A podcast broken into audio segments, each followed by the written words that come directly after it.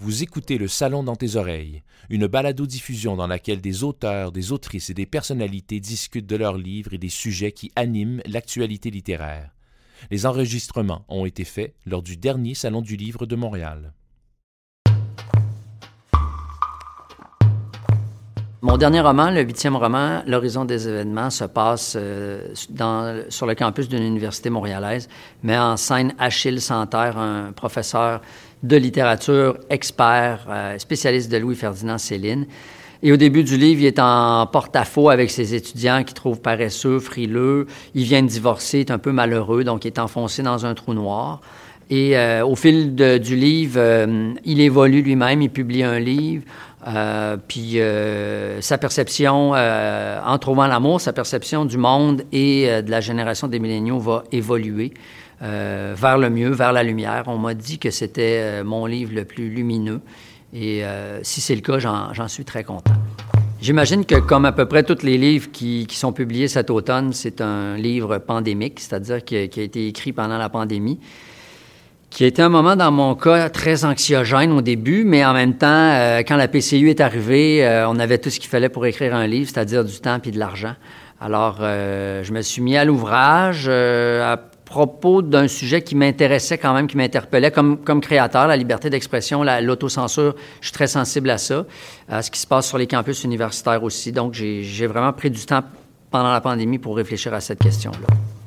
Ce qui m'a décidé à écrire le livre, c'est ce qui s'est passé à l'Université d'Ottawa avec euh, Madame Duval, cette chargée de cours qui a été euh, euh, citée à procès par les réseaux sociaux à la suite d'un mot malheureux échappé en classe.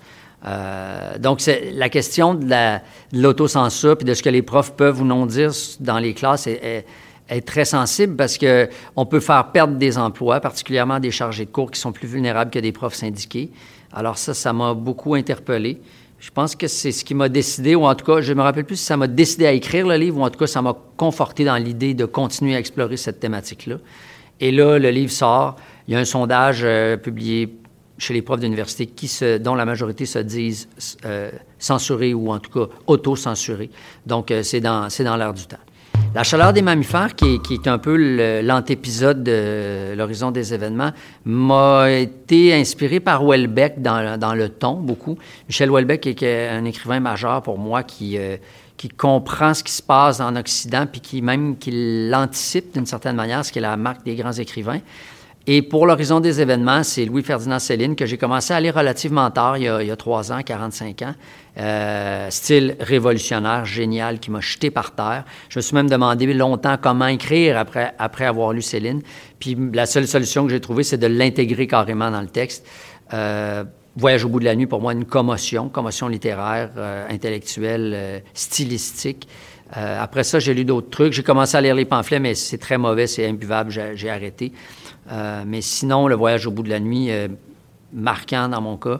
Euh, certainement la plus grosse influence de mon dernier livre, L'horizon des événements.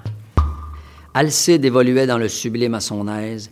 Il me dépassait tellement par le cœur que j'en devins tout rouge. Ça, c'est ce que tu as écrit de mieux, Ferdinand.